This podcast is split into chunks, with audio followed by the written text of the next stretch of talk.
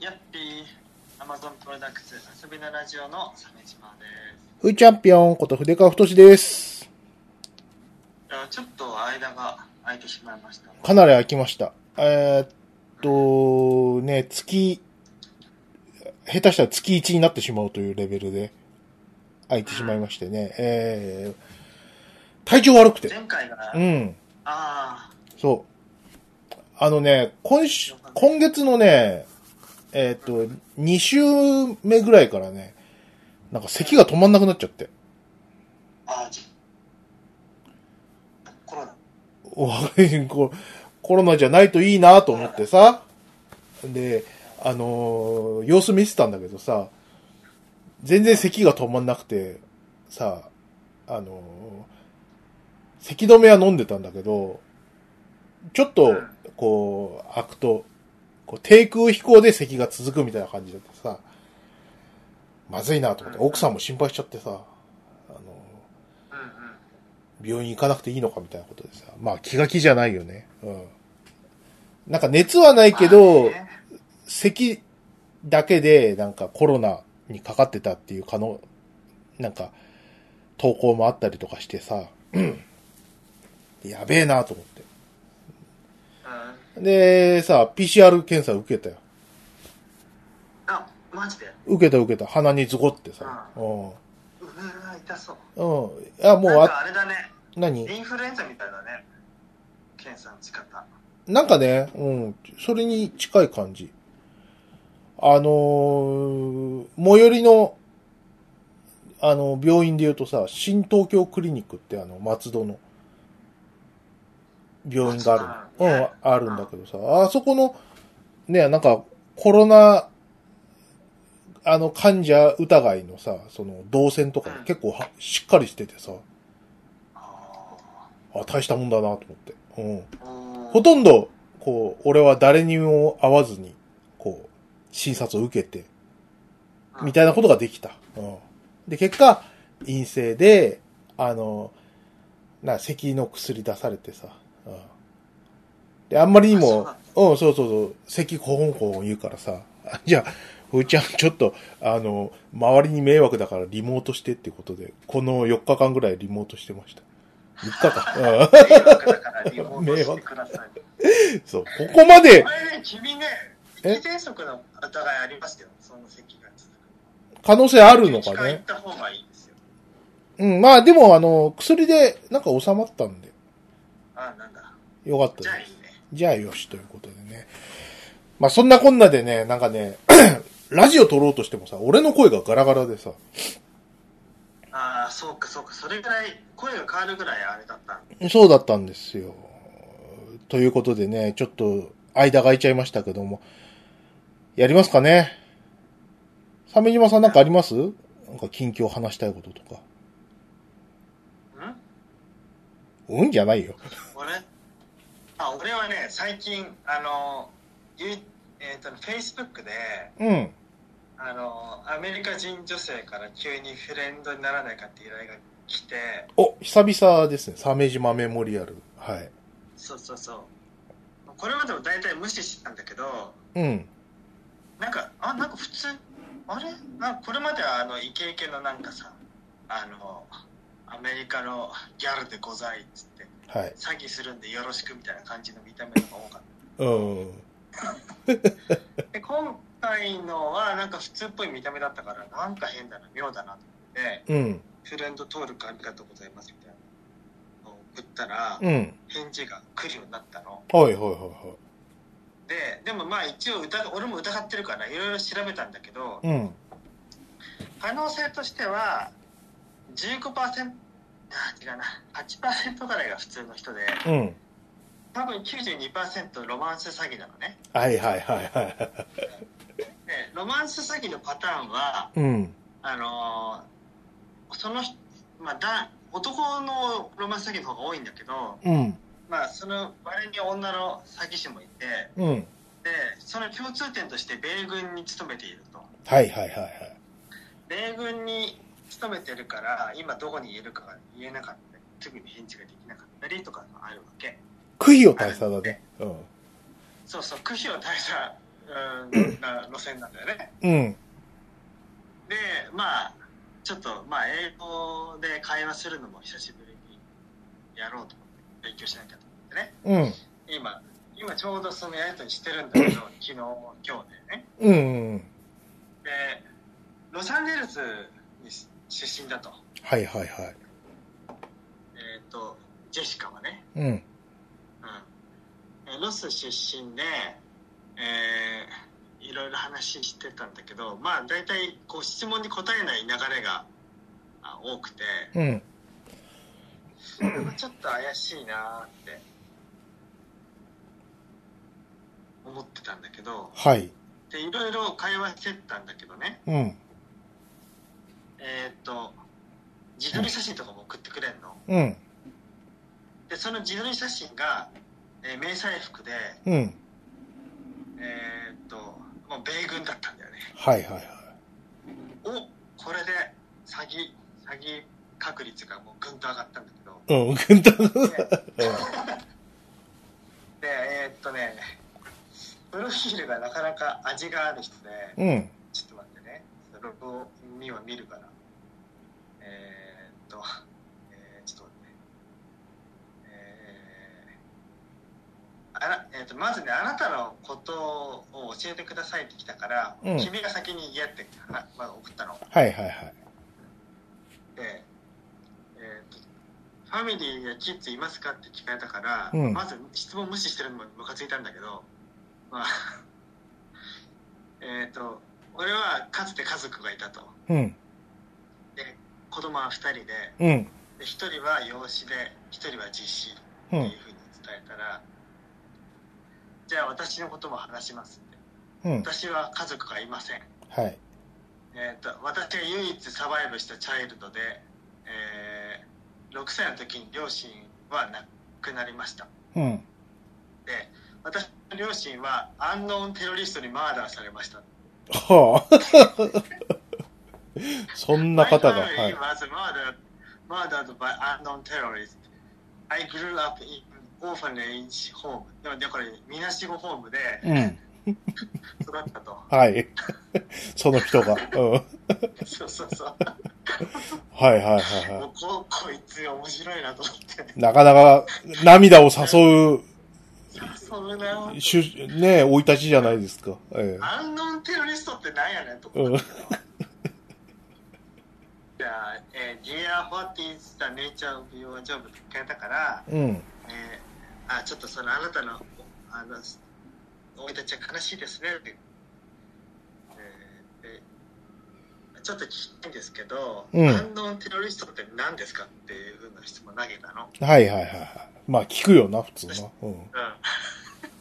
そしたら、アンノンテロリスト is a relentless toward the force that paint a devastating picture of contemporary society gone haywire. なんか、コピペをしてきたのね。 ほうほうほうほ何言ってるかわかんないから。う。うん。で、えー anything, place or situation about which nothing is known, an unknown fact for piece of information. どこでな何が起きたのか、その情報のかけらもないし、そのあれが誰なのかもわからないみたいな。うん。だからそう、そうなんですか。はいはいはうい。ん、 もう大胆な言い訳じ ゃない。うん。なんかあの、なんか、何結婚相手探すよりもそっちを探した方がいいみたいな。 6歳の時に両親が死んでるって聞いて、うん。えっと、とりあえず君何歳なのって聞いたのうん。で私は32歳、あなはたはって聞かれたから、でうん俺は42数字だけ答えて、い。うん。あなたの両親が亡くなった場所はどこって聞いたら、うん。えっとまあ、質問は無視して自分の生い立ちを話すのねうん。その両親が亡くなってから、after some years, I got the scholarship 奨学金を得て、えーカレッジに行き勉強したと。うん。えーシカゴで卒業して、えーエンジニアリングを、えー専攻し、えーエレクトリカルエンジニアリングうだんと。。で、それのマスターを持ってると。はで、えっ、と、マネージメントインフォメーションシステムズフロムザカナダ。うん、ちょっとよくわかんないけど。あ。うん。で、えー従軍する前は、えーえっと、アメリカンソフトウェアカンパニー、かっこ SPSS に 4, 人4年いて、えーマネージング・ザ・アジア・パシフィック・チャンネル・ビジネス、うんニュージーランドなんで、うん。 ちょっとよくわかんないよね。結局、ど、どこにも話は流れ着くんだかちょっと、わかんないですね。なん、結局どうなったんですかで、今、今もら、ね、連絡取り合ってるんだよ。はい。で、現時点で彼女は、えっと、アフガニスタンのカブールに従軍してて、なんだ、教えちゃったじゃんか。う誰がん。な、な、いい、いいの言ってもそれは。なんか、言えないとか言ってなかったっけいや、わかんないか。ちょっとその辺も、う多ん分これ多くの人に、こいつ詐欺師だから、はい。コピペたくさん用意して、 うん。エクセルかなんかにまとめてて、セルをコピペしてんじゃないかと思うんだよね。なるほどね。うん。で、5年勤めてて、で、え4年11ヶ月勤めてて、5年で、えっとコントラクトだから、従軍期間、うん。期限があるのかなうん。契約が終わりますって。で、アフリカスアフガニスタンガバメントの、えっとバイオメトリックディフェンスのデパートメントにいるの。はで、えっ、と、ファーストクラスサージェントなんだって。あ、何それ。ファーストクラスサージェン上位軍曹とかって意味なのト。はあ。軍曹のなんかもう階級だよねだからジェシカ軍曹偉い、偉いんだ。その女の人は。30。階階級がうん。わかんないファーストクラスサージェントがどんな階級なのかぐ陸軍で行ったらどれくらい偉いのかなうん裸の大将。まあなんか、ね、タリバンがどうとかうん。何に死んだとかいろいろ説明してくれてんだけどうん。こんなこと聞いてないんだよねうん。っていう感じで今あの話してるそっか。え、今んとこ何あの、詐欺師一人。他はいないの今詐欺師一人しかもフェイスブック ?Facebook で何 ?DM できたのそう DM でうわー、もう、怪しさ大爆発だよ、もだよねう。ね。本当に気をつけてください。ほんあの、Facebook の DM は気をつけてください。えやばいよねー、やばいね。今度さ、うんフェイスブックで会話中にさ通話かけてさうん。話してみようか ねえ、まあね、そういうこともあるんですね。はい。さてと、えーっと、前回があのーハッシュタグが溜まりまくってるということなんで、うんあのー消化しようと思ったら、また空いて、また溜まってということで、えー今日はですね、えー3月の18日のハッシュタグから、 昔今5月ね、5月27日なんですけど、えー本当に申し訳ないですね。ということで行きましょうか。うんえっ、と、フェローズさん。このエヴァを真面目に考察することほどま、間抜けなことはない。本それって書いてますけど。この頃は、あれですね、新エヴァンゲリオンの、ああーれぐらいですかね。そうだっはい。ねえ。そうか。なんか、今考えれば、あのタイミングがベストだったんだろうなって思いますよ。えー緊急事態宣言伸びましたし、今日。えーうんうんうんそうだねまた、ゴ、あのーゴジラ対コングがまた伸びますよ。えあーゴジラもう恐ろしくないゴジラー何がもうさアうんマゾンのさど独自のネネタバレがうん。俺はもうサムネイルだけだったんで、うんマジでちょっと、 はい。まあ、急急所を外したんだけど急所傷は受けたのね。うん。は傷は受けた、うん危ねえかすり傷だぜと思ったんだけど、い。これ超重要な怪獣のさ、うんおもちゃの写真載せないでほしい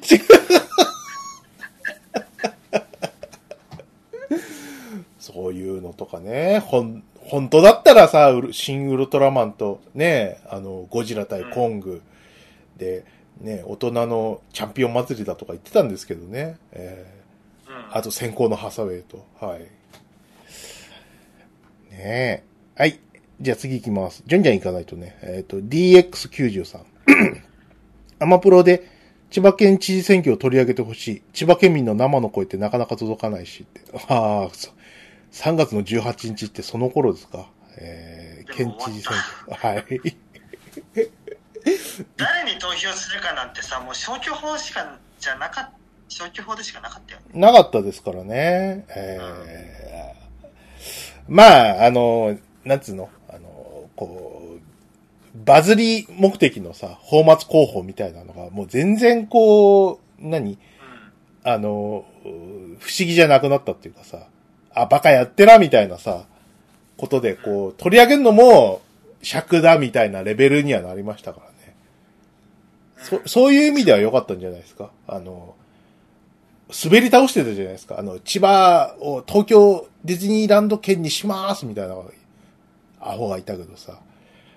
こんな奴がいるギャーみたいなことももう言われないぐらいさ、凡庸な放末候補だったからさ。そうだようあのもう本当に放末にしてもさもうちょぼすぎてん。うん。羽柴製造秀吉とかドクター中松とかさそれぐらいの球をさよこせって言うんだよそういうね、その、な、うん人たちがいたわけじゃないですか。富山光一さんとか、その、歴史に残るさ、うん。歴史に歴史に残る東郷健とかさ、うん。うね、でもうそんなん、もう何あの人たちはもう最初、あの、プフロンティアだから、称賛されるわけであって、ね、バズり目的なんてもう、あの、ね、なんか、土壌にもなってないですからね。えーざまみろですよ、本当に。え ーぐらいですかね。んあのー、なんですか、あのー森田健作とかはね、あの人セールスマンとして、こう結構、良かったんじゃないかなとは思いますけどね。あそう、ただ、あのあーささうその、何、台風とかさ、あの、んうん死ぬほどのその、なんか、こう、災害とかさ、今回のコロナとかでは、まあ、全然役立たない人って感じだったっていう、そんぐらいかな。だったねだったねうん。タレントのね、あのー経験活かして、いろんな売り込みとかはやってたんで、ねね。はい。あんまり詳しくは知らないです。まさあ、じゃあ、タレントうん。力は活かせてたと思うけどねそうですね。えーまあ、そんな感じで、そんなにこうう、悪い印象もないですけど、ね、えーっでてぐもらいです超かね。体制派だったようん。あのね、なんかのニュースで、うん彼がもう千葉県知事を引退した後に、うん首相官邸に行って、うん。めっちゃ首相にごまする発言に、ああ、なんかやってたね。うん、えー、こんななのうん。うん。とだから結構未練タラタラでやんの、こいつ、とか思ったね。はい、じゃあ次行きます。ゲルヤンさん。新エヴァの冒頭に出てくるエヴァシリーズが 44B とか 444C とかいう名前だったことから、イーちゃんの言う松本零士リスペクト説に現実味を帯びる。意識して、えー、すなんていうの ?444 で、4、3、3、4なのかな使っ、は使わなかったかもねって書いてますね。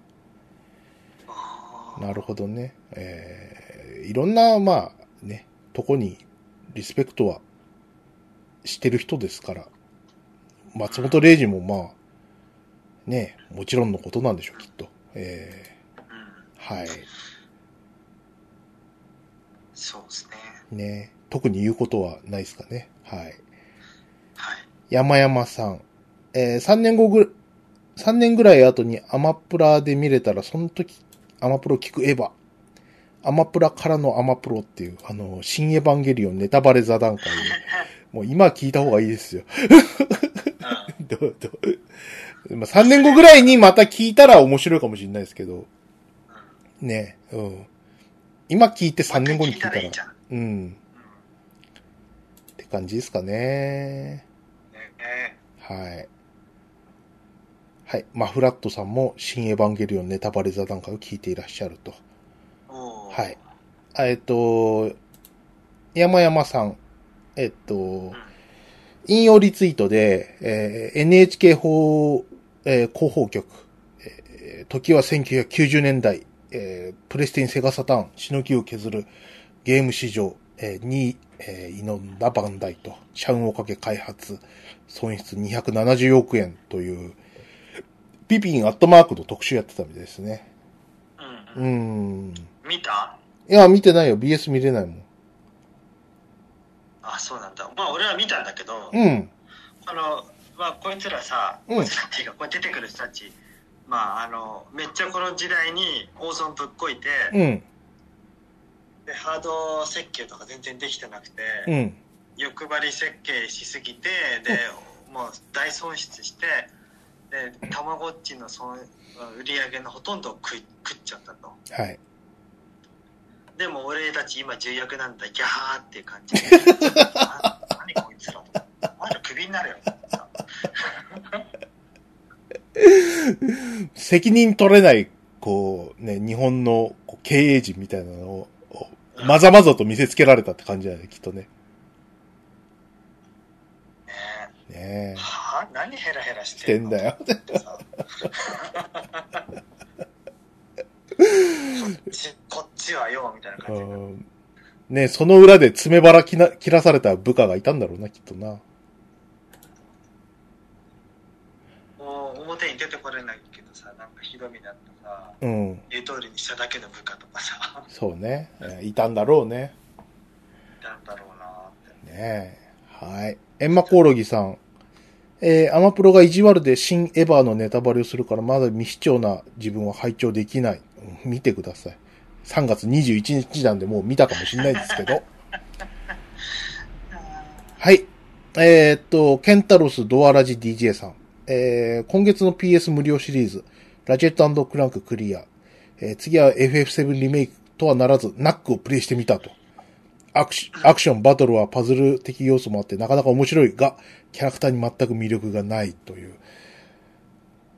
あんな可愛いキャラを。ねねえあんな、ねあのねこうだ何を表に魅力とするかわかんないけどえ。うん。ナックではは博士って言われるキャラがいるんだよねいるね。う博士のポん。はいジションはいはあいつがねもうぶぶっちぎりのクズなんだよい。うん。そこを楽しんでほしいそこを楽しんでほしい。超わがままででもまあわがままなやつだみたいな演出はされてないから、うんあんまりそこは強調されてないんだけどうん。すげえわがままで大体そっちがせいでなんか悪いことが起きるんだけどうん。なんかねそこに注目してほしいんだよねなるほどね。でちなみに現場ではこの開発の時はうん。うんあのマーク・サーニー天才マーク・サーニーって言われる人が、はいこのディレクターでほぼ仕切っててうん。あのファーストクラスでたまにアメリカからやってきたミーティングに出てなんかごちゃごちゃ喋って仕切ってたんだけど、 はい。あのそいそのそいつが本当あのなんだっけアブスのワナビーみたいなやつでうん。あのすげえ感じ悪かったんだけどうん。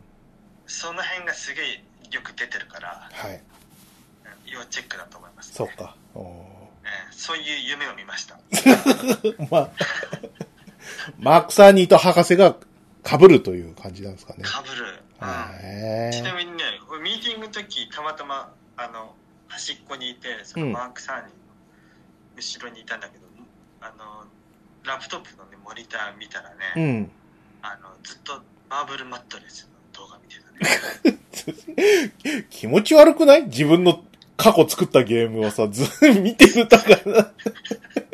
そうなんだよ、きキモいね。この人なんでマーブルマットレスなの超初期のヒット作でしょまあ、超初期のヒット作だよ。うん。その次がソニック2だからね、うん彼は。間空きすぎてませんかね。ね、うん、まあ、それはいいんですけどね。 えーそういう、今の言っていいのかよくわかんないけどさ。うんまあ、言夢の話で、あ、夢ね。うん夢で見たんでね。うんはい。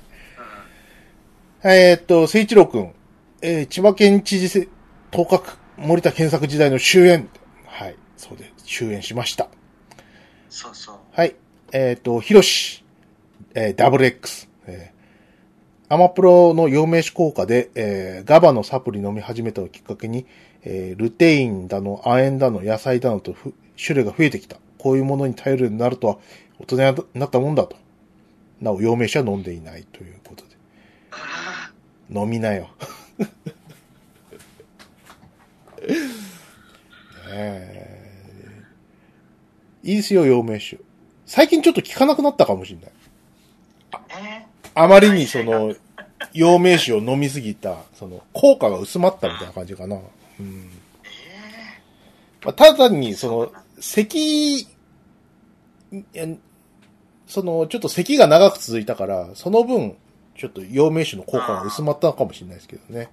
そっかそっか。はい。はい。あ、えっ、と、伊藤、伊藤エイト先生。アマプロ新エヴァ会を聞いてうんうんうなずくとした。えー、作品内で性欲との決別を明確にしているという視点は、カラーから成人向け二次創作 NG のお触れが出てることからもが、合点がいく話だなと思う次第、もっと違う理由があるのか、えー理由が大きいかもだけど、とえー関係ないけど僕も陽明酒飲み始めて、はい、3ヶ月目です、と。おーねえ、いいですね。そうですね。まあでも言う、言うほど新エヴァ、なんかエッチな、なんかフェチっぽいカットは結構あったと思いますけどね。うん。まあでも、そこは、なんていうか、ね。まあ、サービスでしょ。まあね、うん。いえ、もうなんかギラギラはしてないって感じですかねうん。えそうそうそう。すごい冷静にーうん。ね、ね。処理してる感じ。そうそう。うおー宮村やらせろみたいな感じないじゃんないないないないない。 はい。えー、ゲルヤンさん。えー、ブッダ最短って書いてますね。ブッダで悩みを解決。えー、仏教対話 AI。ブッダボット開発。えー、伝統知と人工知能の融合という。ブッダ最短ですね、これ。 さ、悟りにチャレンジですよ。えー悟りに悟りにチャレンジ。最近、最近さ、なんだっけ、あのーうんハあッピーれサイエン、スハッピーサイエンスの映画の CM 見るんだよ。えー、テレビでやってんだやっやってるやってる。ぱ広告費安くなってきたんじゃないそうかもしんない広。告つかなくなってきたっていうかあ、多分そラれジオ、CM 化してきてんじゃないのそれかもね。なんかあの、幸福の科学が頑張って、その、広告出してるっていうよりかは、安くなったから出せるようになった方の方が近いかもしんなうんい。特に映画とかさ、なんか公開延期とかいっぱいあるしさ。そうねねそうねううんん。はい。はいじゃあ次行きましょう。えー、DX93。アマプロサバラジオ、モテラジオ聞くためにエヴァを見に行く人生。 あ逆なんだ。り小泉智弘さん、 小泉智弘さんによる赤毛律子、えー金美麗、えー連邦説に脱帽したって いう。金髪で、あの、ショートカットのだけなんじゃないですかね。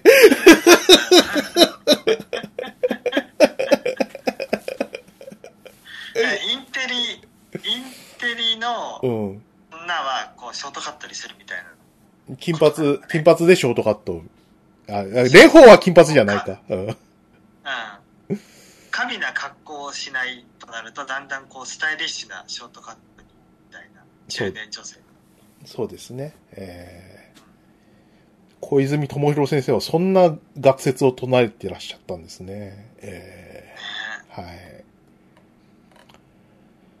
さて、えっ、と、そうですね。えっ、と、4月2日にですね、あの、鮫島さんが、あの、あれほど君、あの、モンスターハンターライズを買って、あの、ちょっと騒がせてましたから、そのことを言ってますね。えーあの頃の勝元さんが、あれほどき意味嫌ってたモンハンをっていうことそうですね十数年ぶりにモンハン買ってプレイしてるんですけどはい。やっぱりちょっと合わないですねあ、まだまだあの、モンハンのツイートあるんで、ゲルヤンさん、女を狩る、足がかりのためにモンスターを狩る、えうんー、マンスターハンター爆誕って書いてますね。はいはいまあその女とも切れたんでああ、き そうですね。話が合いませんもんね。あの、 今のところはなんか、詐欺師っぽいアメリカの女みたいなところが繋がってないって言ってましたから。アフガンは辛いって返事が来 たさっきさっきそうですね。じゃあこれ無駄モンスターハンターですね。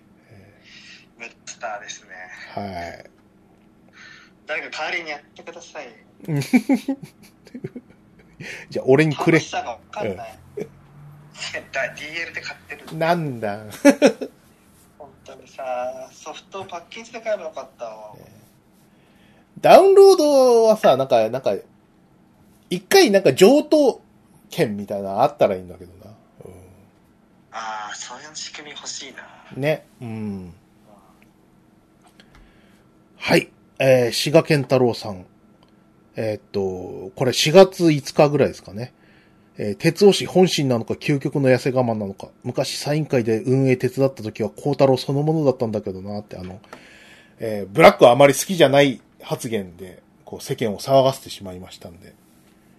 その頃じゃないですかね。えなんでそんなこと言っちゃったんだろうねーこれはさ、やっぱ愛憎あるわけよ。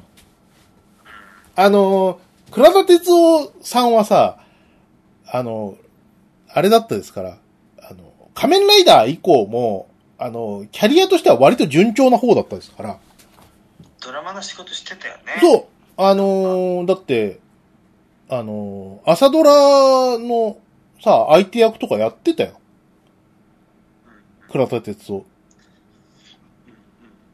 だけど、あのーそっから先が続かなかったから、その、仮面ライダー、ブラックっていうのがやっぱ代表作になってるわけじゃないはいはいはいそこに対して、やっぱちょっとこう、じぐじたる思いがあるんじゃないかなっていうのは、まあ、あの、彼のこう、な本心を、がわかるわけじゃないですけど、ね。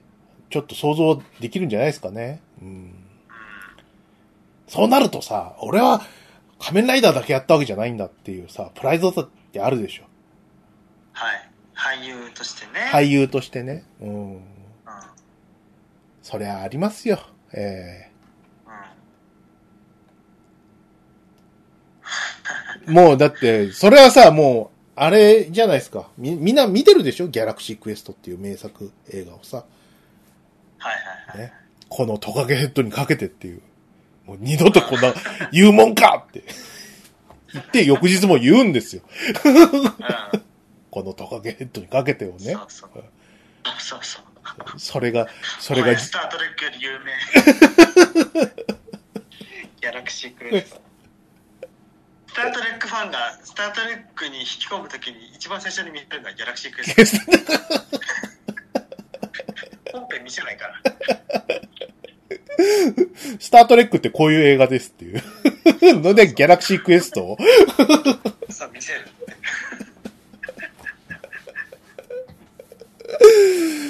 そうね。まあでもそういうことですからね。はい。えっ、と、タロ、タロヤンちゃんがですね、通風ラジオの引用リツイートしてね、ありがとうございます、いつも。クゲさんもね、これ、タロヤンさんの、あの、別赤ですけどもね、えっ、と、イーちゃんのエヴァ級語る会を、あの、また引っ張ってきてくださったりとかして、本当にいつもありがとうございます。はい。そうですね。あいやきさん、えー、筆川さんの近況の確定申告と通風、鮫島さんはモンハンでゲット・ザ・ゼモードの最新回、どうなることやら。あ、陽明酒2本目突入で箱の用法を読んだら、朝昼晩飲めってなってましたよ。そんなに飲んだら燃えてしまいそうなので、ふーちゃんと同じで寝る前にしか飲みませんが、と。朝昼晩うん。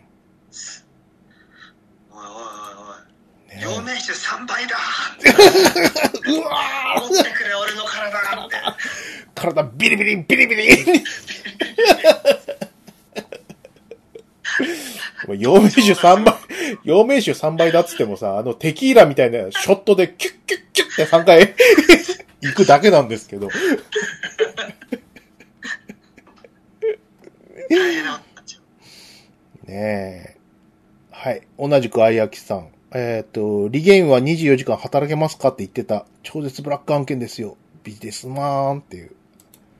そうね。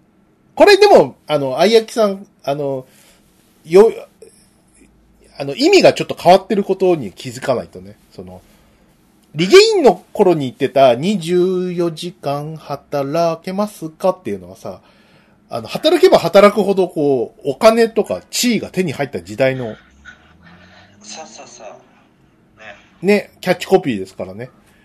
あの、24時間働かないとクビの時代のね、とはまた別ですからね。え仕事仕事したくないよー、ね、あ、24時間戦いますかって、今ちょっと訂正の、なんか、あれがありましたね。はい。そうですね。えっ、と、4月7日の水曜日に、あ、えっ、と、アマプロ更新してたみたいですね。はい。えっ、と、あ、私、私。えっ、と、筆川太志、4月7日。痛風疑いということで、お弁当生活に戻りましたということでね。あのーお弁当を移してアップする生活を、最近まで続けてたんですけど。うんうんうん。あのーこの日まではね、あれだったんですよ。あの、外食にしてたんです。っていうのも、あの、ほら、コロナで外食が大変だってことでさ、応援で、あーのおそうだよねそう、お弁当やめて、そあうそのう、そうそううんそう、代々木だのね界隈のランチ食べてたんだけどね。うそれ1年続けたら、やっぱりちょっと、体調悪くなったんだなっていう、こう反省のもとにね、えーん外食は体に悪いのかやっぱまあ、それまで、そうね、あの、えっ、と、俺はね、あの、晩は、あの、自宅で食べるんで、うんそうね、それまでは、その3食自炊だったわけだよ。朝もお家で食べて、うんお昼弁当で、夜はうん自宅だからさ。それが1食外食になったことでさ、まあ、やっぱ太るし。うんうん。まあ、あの、血液検査の数値も悪いと。えー脂っこいもんばっか入ってるからさ。うん脂っこいもんばっかってまあ外食はそうなっちゃうよねまあね。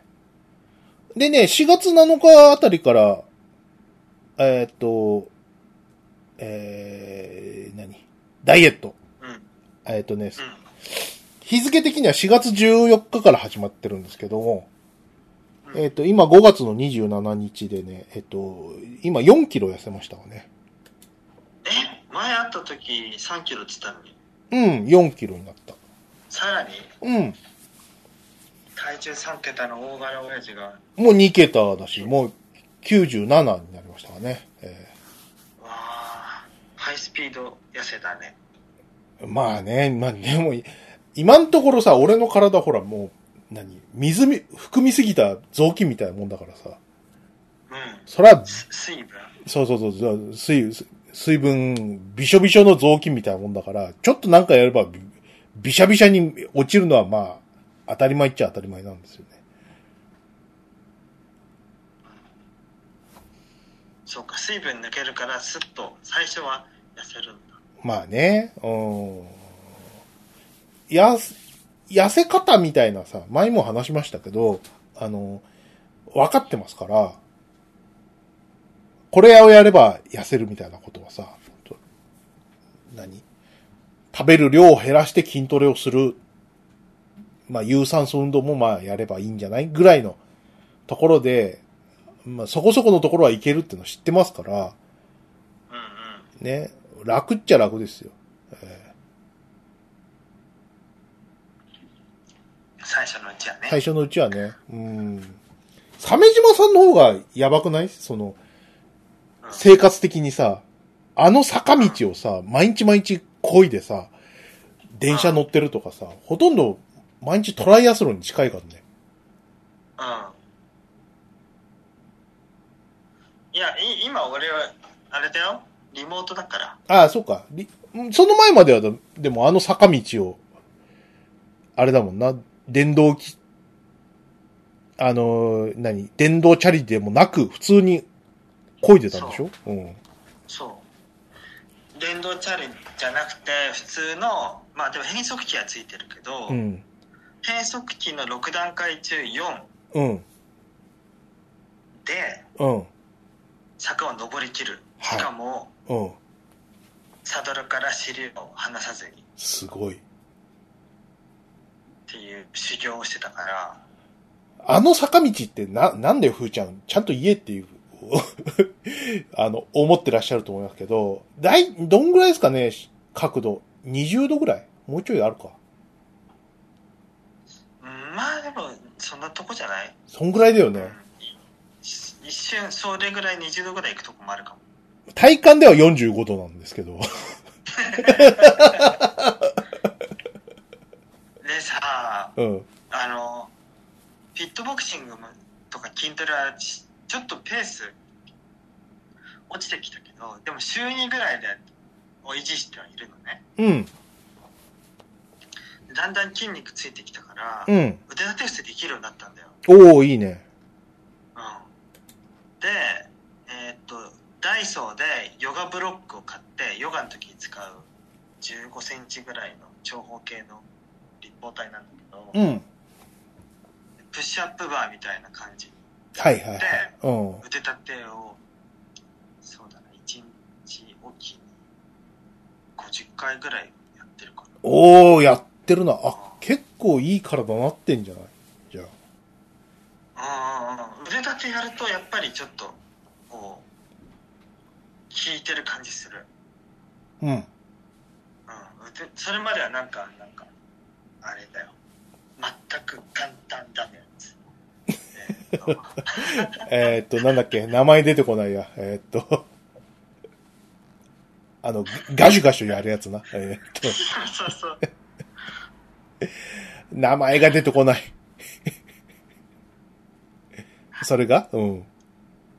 それでやってたんだけど、うん。ブルワーカーだブルワーカー、そうそうそうそう。お前、ブルワーカー持ってんだ。でもパチモンねうん。あのあれでやってたんだけどうん。それ腕立て伏せそれである程度ちょっとトレーニング続けてたら腕立て伏せができるぐらいになってきてうん。腕立てができるのがちょっとこうテンション上がってうん。お俺腕立てできたと思って、ううん。ん、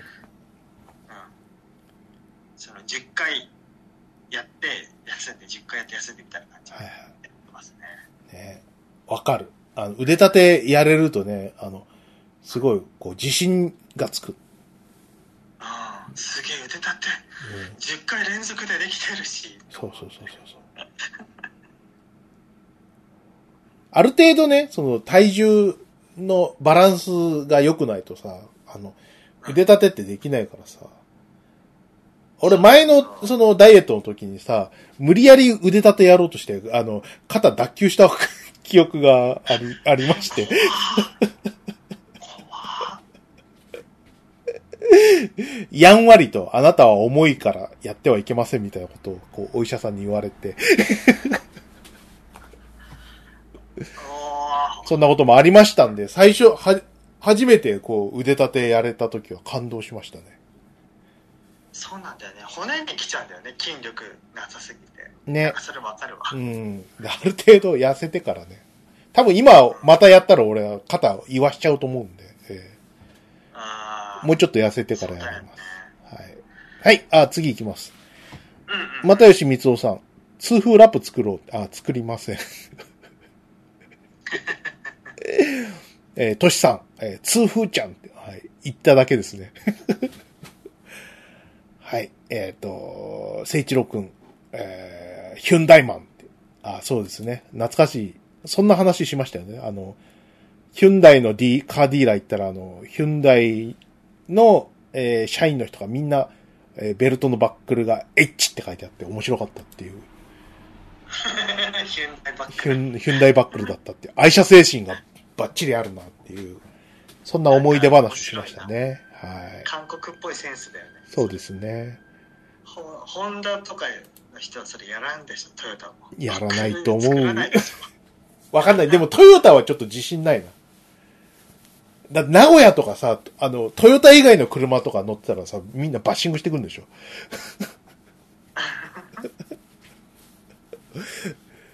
ね、本当にあの、ほトヨタ以外の車ないからね。あの、名古屋とかね。すごいよ。あ、そうなのうんそうねそう。はい。えー、木村優さん。僕も1年半くらい前に、ふーちゃんと同じ、全く同じ場所が痛くなって、医者に行ったら、確実に痛風だから食生活を改めないと、と偉そうに医者に言われましたが、むし医者だからいいじゃないですか、偉そうにとか。 その後一切症状出なくな、えー出なくなり、その医者も痛風じゃないかもと言い出したことがあるので、ふーちゃんも諦めないでと。はい。うんうん。頑張ります。頑張りましょはい。えー、ゲルヤンさん。えー、日本全国150人のリスナーに捧ぐ Amazon プロダクト通風ラジオ。あ150人しかいないんだ。 まあでも大体そんぐらいですよね。200人ぐらいかな。はい。う。まあね、減りましたね。そうですね。カンパさん。えー、筆川さん、痛風か。私は酒が飲めなかった時から尿酸値が高くてずっと薬飲んでるけど、一度も発症したことがないよって。 おー尿酸値高いけど、発症したことはないんだ。薬飲んでて。すごい意識高いな、カンパさなるほど。ん。ね。うん。はい。えーっと、木村優さん。えープレイ時間数百時間とか2000時間とか聞いたら、その時間を時間にあ、えー勉強にやってたら、この資格取れそうとか、言語一つ学べそうとか思うようになってしまった。これも全部コロナのせい。そうですね。モンハンの話した時にこんな話しましたっけね。えうん。ーそうそうそうそうそう。まあ、ちょっと思いますよね。えうん。じゃあ、お私ね、モンハンの時やめたけど、その代わり、あれですね、スパロボ V ーはい。やってるね。うん。うん。もう、どうクリアしたえっ、と、今40話ぐらいかな。あともうちょいだ。週末しかできない。うん。やっぱね、シンジ君がね、ほんと周りがしっかりした大人ばっかり、うん。いやパイロットばかりだから、もうシンジ君がどんどん成長してて、うん。このなんか兜浩二がさ、はい。あの、マジンガー Z のパワーアップに巻き込まれて、うん。マジンガー Z 本体に取り込まれてしまう事態になって、うん。でみんながうろたえてるところで、シンジ君がこう、俺が絶対に兜さんを助けるんだっていう、強く主張してて、取り込まれ仲間の、シンジ君が。そうえそう。シンジ君って成長したなって。こんな百戦錬磨の人ばかりの中で、このトラブルに対してこう毅然と立ち向かう姿勢を一番最初に見せたのがシンジ君だったから。さすがやなって。周りがまともだとシンジ君ものすごいポテンシャル発揮する。えそうですね。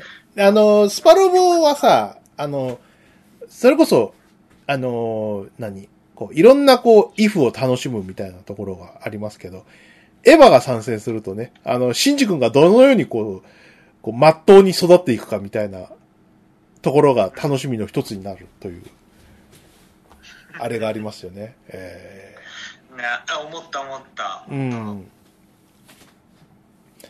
まあみんな思ってることですけど、あの、エヴァンゲリオンは周りの大人がみんな悪いということに、そう。みんな気づいてますからそう、えだらしない奴らが多いから。え ばっかりですからね。ようやく新エヴァンゲリオンになって、あの、全責任は私にありますと。保護責任 はと。ようやく言わ言われましたんで、ええうんその言葉を待っていたって感 じ。ね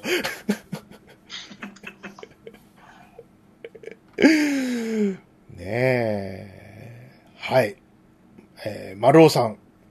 モンハン、モテようと思ったら体験っていう。もうやめちゃいましたんで、大丈夫です。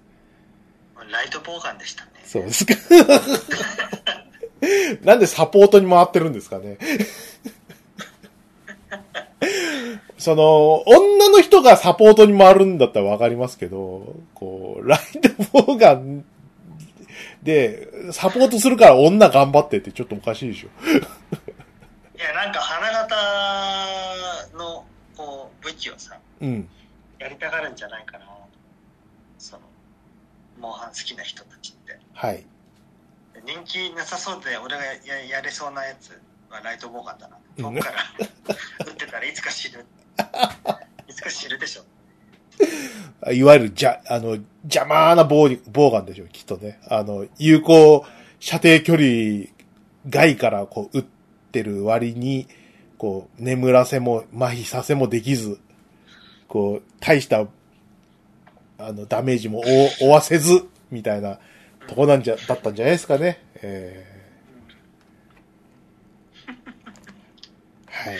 まあやめましたけどね。そうですね。はい。じゃあ次行きましょうか。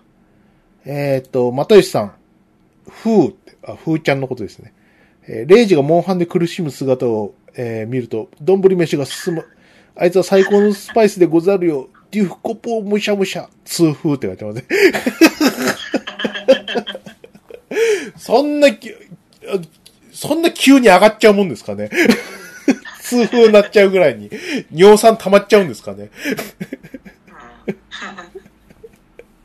うん。はモンハい。いンや、楽しくないんだよ。あの、あのゲーム。作り直したい、俺が。別に、レイジがモンハンで苦しむ姿を見て楽しいことはないですから。昔からた苦しんでますから。いやいややるときとか、やらなきゃいいのにぐらいには思ってますけど。モンハンとの初めての出会いが開発現場ですからね。ああ、そう、あなあなたも私もそうですね。うん。はい。だって同じくさあのオンラインタイトルだったじゃんそうですよ。モえンハンモンハンも俺がいたチームでえうん。モンハンの方が爆売れしてさ、まあ、そりゃそうだよね作ってる途中からそれ分かってたよ、 本当にねねよか、よかったですね。三つ、三つラインさ、あの、走らせてさ、一つ大ブレイクしたらもう御の字ですよ。 2つでしょ何が BB バンドの対応ゲームの当時のえだって、あれでしょあ君とこあれかそうだよ。 忘れてもらっちゃもらえ、困ります、困りますよ、アウトモデリスタごー。めんごめんえごめんごめんすっかり忘れてたえ嫌味か、貴様。続編も出てたねそういえば出てます。ええねえ。あ、あとはそのバイオハザードアウトブレイクのね、この三つだったんですからね。ええそうはい。じゃあ次行きます。タロヤンちゃん。えー痛風じゃないけど老眼が始まったかもしれんって、すごい怖いことを。 ああ、老眼やだね。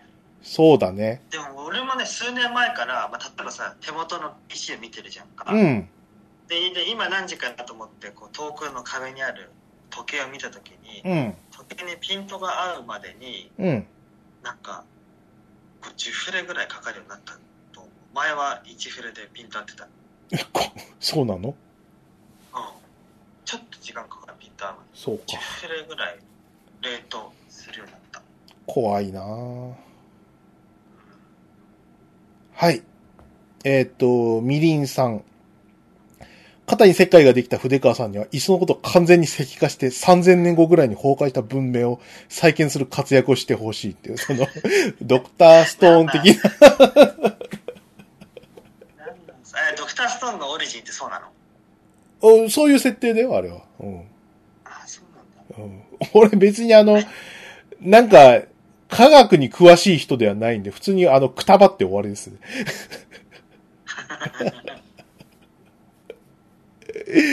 そうか。じゃあ、ドクターストーンも異世界転生ものだったんだ。ああ、そうだよ。うん。異世界転生ものといえば異世界転生ものだね。異世界転生っていうか、ちょっとこう、あれかな、あの、村上元かのさ、うん。あの、あれあるじゃん。江戸時代にタイムスリップしたやつ。あー、武蔵の剣。じゃなくて。名前が出てこないよ。ロ、ロンじゃなくて、えっと、なんだっけ。えー、っと、 村上元かのさ、えー、っと、村上元か。 ほん、本当にもう、あれが出てこないよな。名前。ジン、あ、そうそうそう、ジンだ、ジン、ジン、ジン、ジン。そうだ。そっかそっか。ロンはまた別のやつだよ。うん論もあるよね。あるんだよ、そう。ややこしい。そう、ジジンがさ。あれは、あの、タイムスリップして、なんも、この手元に道具とかない状態で、知識を武器に、あの、再現するみたいなところが、こう、ひねっててよかったわけであって、ドクターストーンもどっちかっていうとそっち寄りなんだよね。その時代にあるものを、こう、駆使して、こう、文明レベルを上げていくって話だからさ。うん。うん。ね。はい。じゃあ次行きましょう。ひろくろさん。えーっと、筆川さんが痛風になったといういうのをひた久しぶりにつぶやいてみる。痛風は別名贅沢病。結婚して幸せになり、心身ともに贅沢になったと考えられます。ある意味幸せになった代償だと考えれば納得いくのではないでしょうか。この幸せ者めって。えーっと、同じく、ひろくろさん。 筆川さんの痛風の症状。えー、ラジオで話していた範囲でしかわかりませんが、気痛風の可能性ありますね。痛風に似ていますが、カルシウムが、えー関節に凝固し、違和感からの違和痛み発生、炎症します。肩や腕、えー膝等、痛風では起こり起きないところの関節に出るのが特徴という。これあの、ビンゴでしたね。うん、当たったね。そう。自分も偽痛風にかかっていて定期的に痛くなります。痛風よりも痛みが柔ら柔らかいので、せめてものを救いですが、1年に一度ぐらい突然の痛みに見あ見舞われるのでたまんないっす、ということで。はあえー、とはいえ、あの、尿酸値は高かったんでね、僕は。うんうん。それなりに。痛風が確実に起こっているというほど高くはないけども、リーチぐらいまでは行ってたんで。ね、だから、あの、今、ダイエットをしているということですからね。えねえ、ダイエットって楽しくないよね。ーまあね、あのーご飯をさ、が半分ぐらい、いや、三分の一ぐらいになってるわけよ。少な。その、ダイエットしてると、する前はさ、ちょっとおかわりとかしてたから、半、ご飯半分ぐらいおかわりしたりとかしてたんで、うん。そのこと、頃から考えると3分の1ぐらいになってんのご飯食べる量がほう。ほううん。だからね、つまんない。特に、特に排便がつまんない。へえ。量は少なくなるわけよ。あーまあまあまあ、そうだよね。そう、それはそうだよね。入、入った分しか出てこないからさ、必然的にその、出る量が少なくなるなるわけよ。うんうんうん。なんかいつだか昔あの伊集院さんも言ってましたけども、その、うん何それこそダイエットしてない時の、その、うんこの量ってすごいと。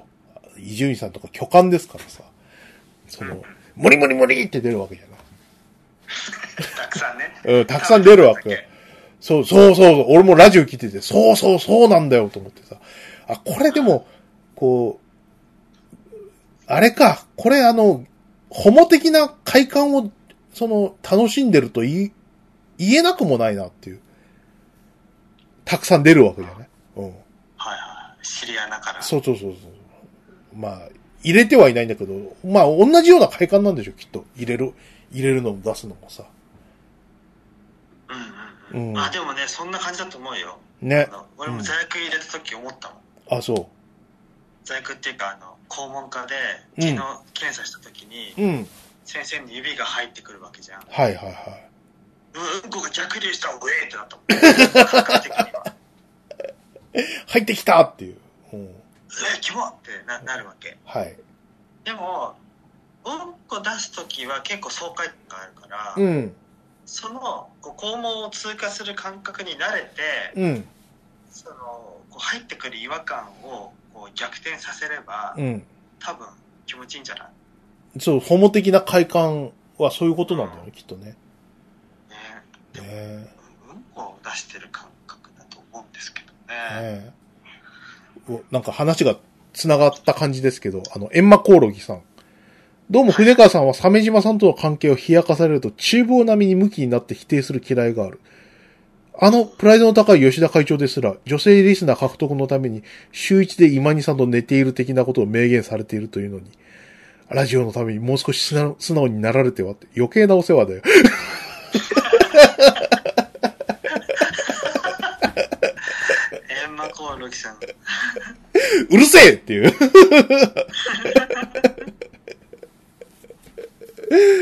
まあまあ、吉田会長はね、ああああいう、こう、顔売る仕事ですから、そんぐらいの、こう、腹芸は見せますよ。えー、今兄さんと寝てるぐらいのことを言って、こう、そうそうそうキャーキャー的なことぐらいやんないと。ねあんな、ねそうえ、なんで、でで電波芸者はできまできませんよ。ねえ電波芸者だって。 ひどい。ひどいこと言った、今。言ったなそうですね。あ、ゴンさん。えー、ツーフルだからといって悲観的にならないで、ね。えーお薬飲みながら適度に美味しいものを食べてる方が精神衛生上いいじゃないですか。痛風マスターよりっていう。ゴンさん痛風なんですね。えマスターの言うことは違うねう、ー、違いますね。えーん、はい。ね。またよしさん。イベントで風カレーを食べた人もそろそろ痛風になるって。 一発で。 一発でなんだ。すげえな。うんねいやーしゃばいなえ。はい。えーうんっと、エンマコオロギさん。えー筆川さん、リスナーを裏切り、こっそり童貞を捨てた罰で、いつの話で ラジオ、ラジオする前からで、えー汚れが親指に溜まってしまったのだろうか。本当もし本当に痛風だったら心からお見舞い申し上げます。えー古来より異食同源という言葉もありますし、えー牛ホルモンの豆あたりをもりもり食べるのがよろしいかと。あと、できるだけ細かい魚卵って。 悪化しちゃうから。魚卵魚卵って。魚卵はダメでしょ豆はどうか知らなうい、うん、ん、豆もそうなんじゃないのわかんないけど。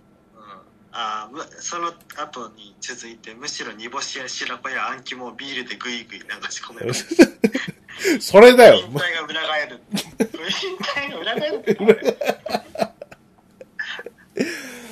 なんだっけな、痛風疑いの時にさ、俺がいし、あの、真面目に見てた YouTube のチャンネルがあってさ、あの、かまいたちの痛風先生っていうさ、ああの、動画があってさ、かまいたちのあの、痩せてる方の人、あうんあっちの人があの、痛風なんだって。えで しかも、その、えぐい痛風で、えーっと、18から飲み始めて、えーうん毎日飲まない日がないという生活をしていたら、えー28だか29で痛風になったと。ーうんで、それも、なんかあの、何あの、吉本の社長とか、そういう人たちの席でさ、急にこう足が痛くなって、で、その時は、その痛風というこう疑いがなかったんで、あの、酒を飲んで紛らわせようとして、ビールをぐ びぐいぐい飲んで、痛風がじゃんじゃん悪化するって いう。足が、足が痛いアルコールでごまかそううぎゃー っていうことがあったそうで、えうんー、なんか痛風が始まるスタートラインっていうのがさ、7なわけよ。尿酸値が。うんで、ふーちゃんがな6.9とかで、ほぼリーチだったのねあ。ーギリギリギリだね。ギリギうんリ。でも7でもかかんない人がいて。うで、えっと、それ以上8とか9とかなるともう痛風の危険信号ん。みたいな感じなんだってさ。ううんん、で、その時のあの、かまいたちの、あの人な、名前、濱家さんだっけな忘れちゃった。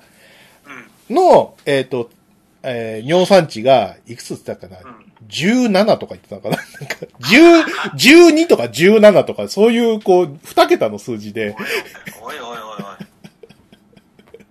おいおい。もうとんでもない超大型痛風だったっていう。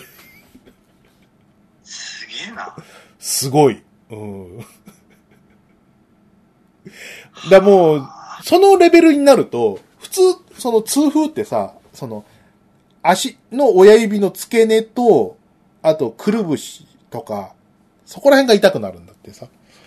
だけど、その、超大型痛風の、その、かまいたちさんはさ、そうの、そこにとどまらないで、もうレア部分が痛くなるんだって。なんかその、内ももとか、ひ膝の裏とかが痛風になるとか、初めて聞く、聞聞く話がいっぱいで。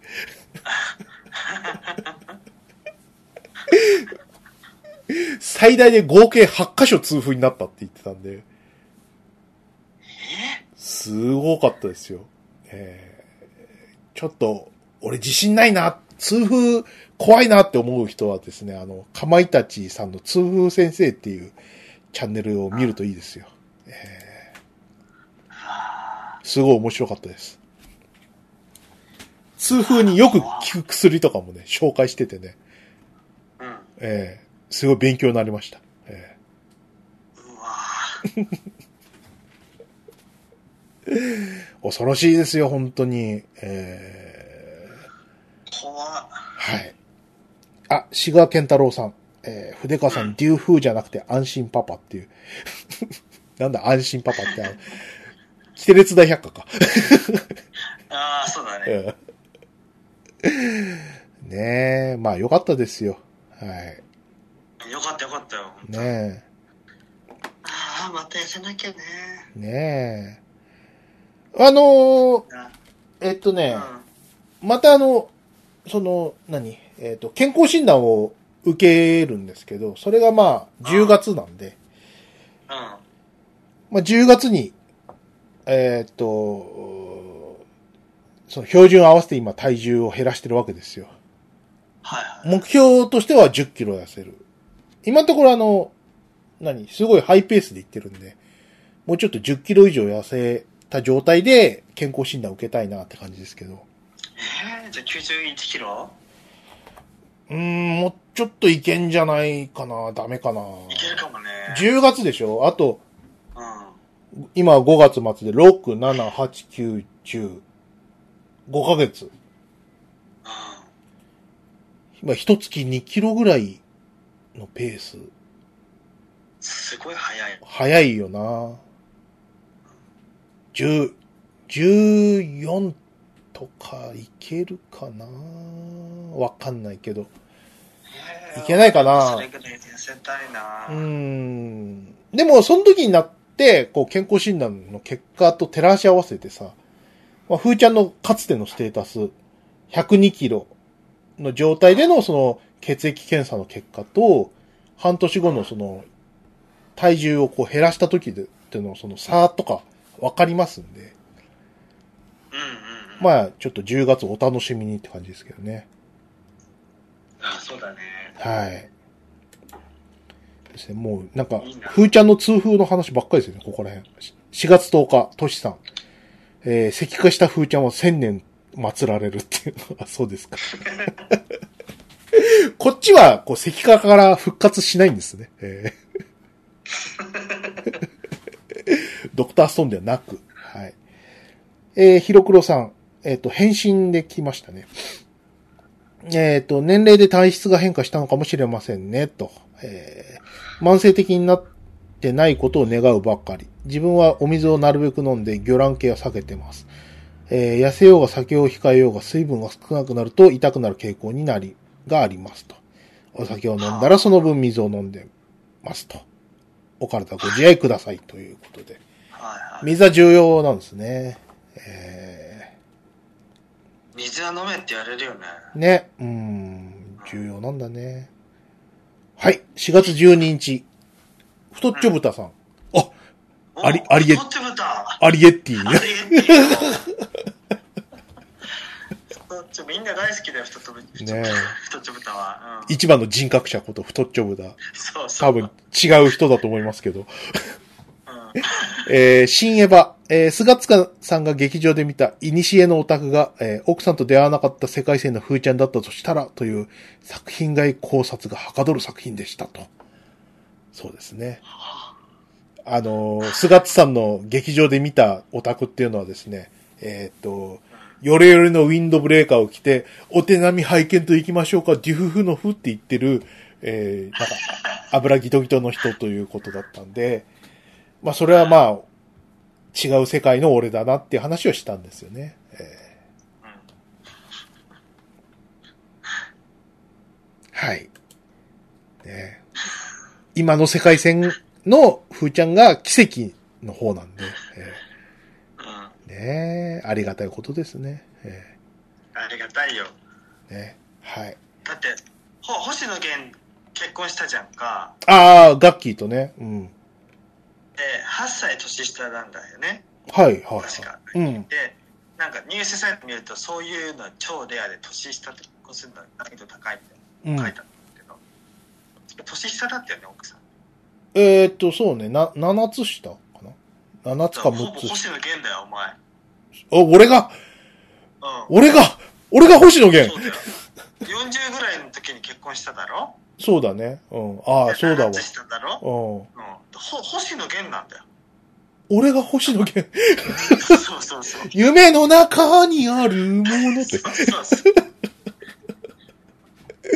すごいもんだね。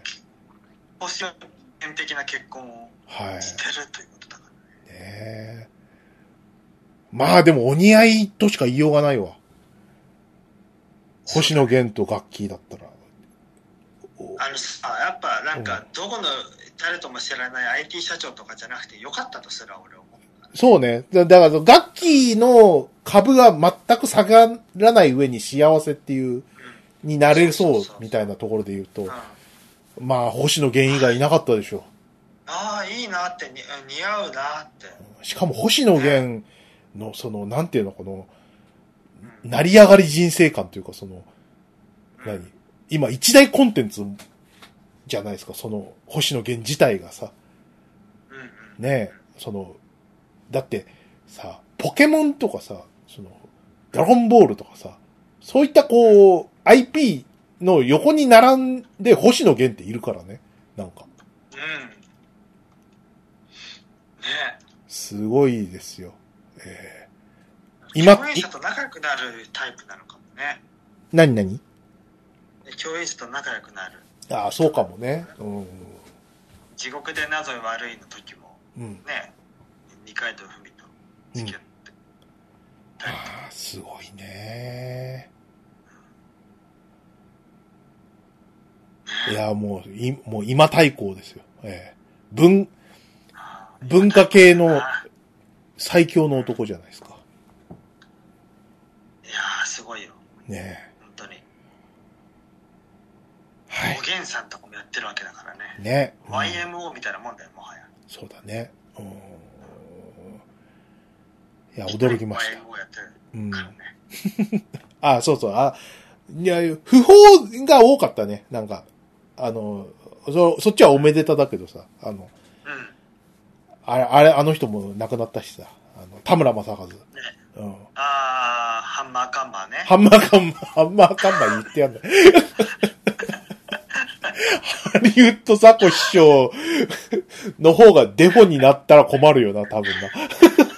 ハンマーカンマー、ハンマーカンマー。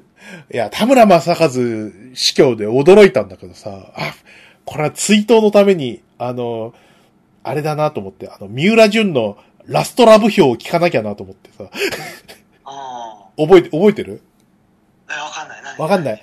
あのー伊集院さんがやってた、ほら、週末、ツタヤに行ってこれ借りようっていうさ、コーナーあったんだけどさ、それの、その、何、三浦淳がゲストの回で紹介されたのが、えっ、と、田村正和主演のラストラブって映画だったんだけど、それがすごいひどい映画でさ、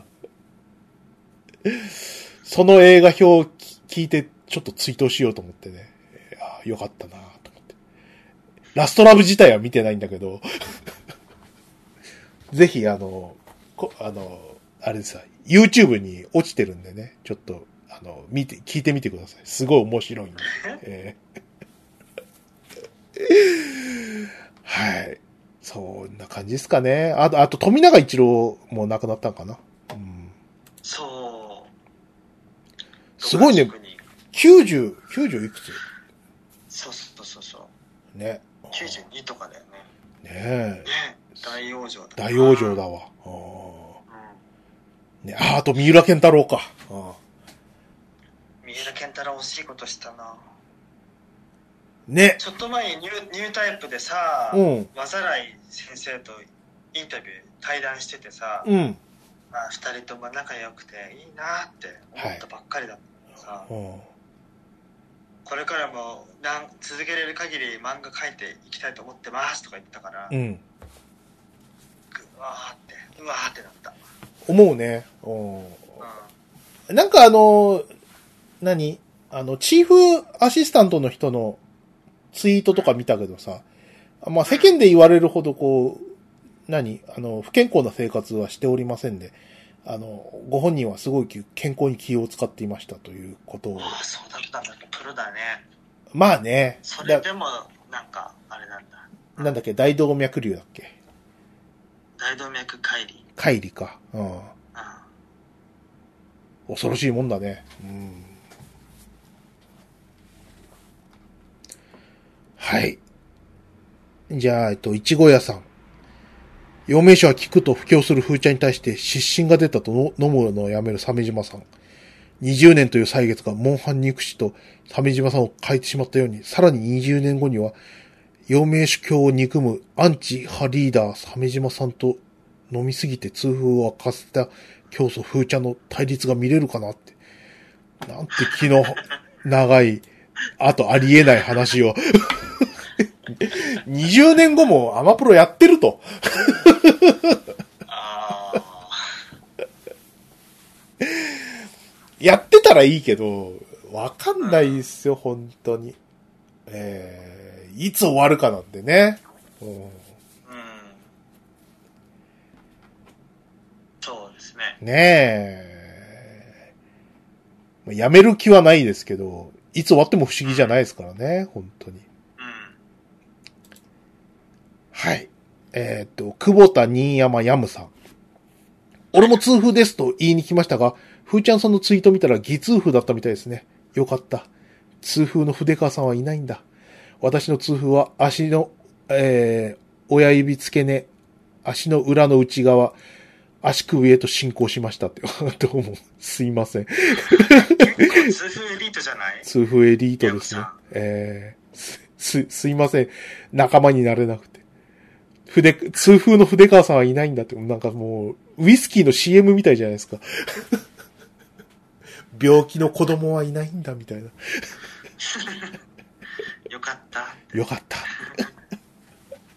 おい、お前騙されたなっていう。もジョニー・ウォー カーだっけう、ジョニー・ウォーカーのうん心の深いところに火が灯ったみたいな。そういうね。痛風の筆川さんはいないんだ。 すいません。でもね、えーお互いね、あの健康には気をつけましょうと。はい。えー丸尾さん、えー巨人の効果能力を手に入れた筆川さんって、巨人と。 ついに。えー、脊髄あたりをこう切り刻まないと俺は倒せないみたいな。ねえ。はい。えーマグロ VR さん。バランワンダーランドの話聞きたいなって。あ、これね。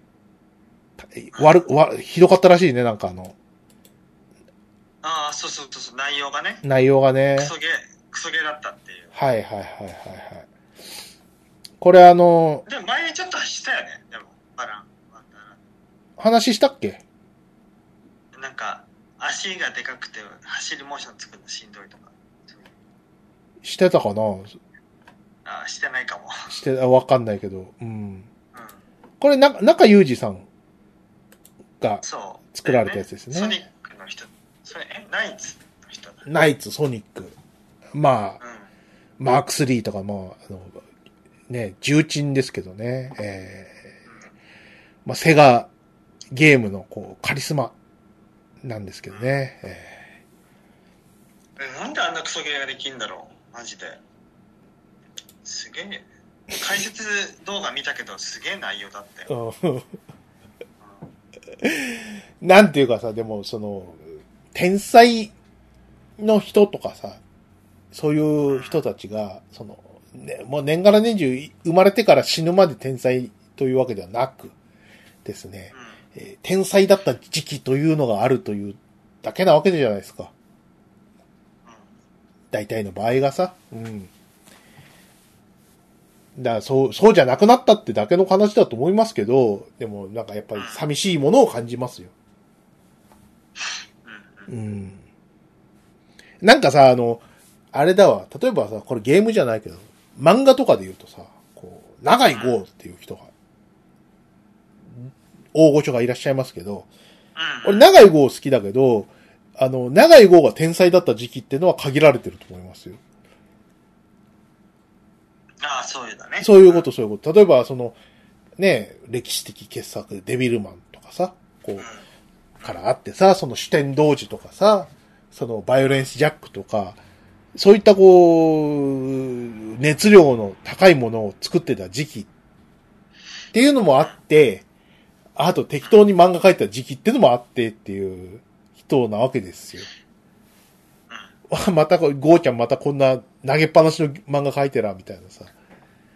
つまんねえの描いてんな、みたいな。ファミ、ファミ通に変えたりしてたね。アニマード。あれはあれで味が、味がいいん今だのろ面白かったよ。容赦なく親が変わるんだ もん。ゲゲームの内容によって。う。あれ、すごいこうね、こう倫理的にどうなんだみたいな。そうそうそう。ゲームでハイスコアになると母ちゃんが美人になるっていうね。え 美人になって、母ちゃんが変わってしまったことには特に触れず、うん。やった美人になったっていうふうにラッキーって。ラッキーと。いいなぁでゲームオーバーになると母ちゃんがブスになるっていうね。本当にひどい。オバタリアみたいなオ感じ。バタリアみたいな。あれとかももうすす最低なんだけどさ、もうひどすぎて笑っちゃうみたいなのがあるわけじゃない。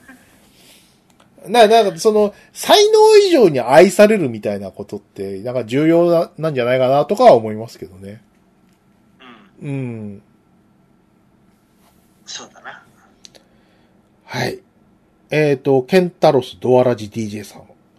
新エヴァ会。えっ、と、えー、狭さ、いやさがに続き、三つ目のポッドキャストに着手。アマプロさんは9の時に、ほうれん草があまりにもずさんだったからこうなったという論調が印象的で、理解するのに大きなえー一役を買ったので、切り込み方には一定の信頼感があると。三者三様の切り口が面白いなと。ありがとうございまなるすほ。ど。えー、9の時ってもうもう随分前ですからね。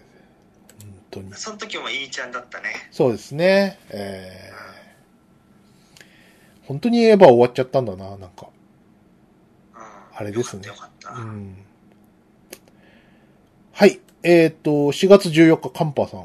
えっ、と、アマプロ関係の食事の写真は、痛風に良いか悪いかの観点で見る習慣がついてしまったということで、えっ、と、これはあの、鮫島さんのツイートに、あの、返信してますね。パックン亭のカレーライスに返信してるんですけど、あの、 た。ああ、あれは体に良くないよ。なんかちょっと量多くて食べるの疲れたもん。うん美味しいんだけどね。うん、うん、パックンっていうのは。あれは毎日食べるもんじゃないよ。はい。最初目新しくて2日連続で食べたけどやっぱその後はちゃんとサラダが出るうんとこ行きましたからねそうですね。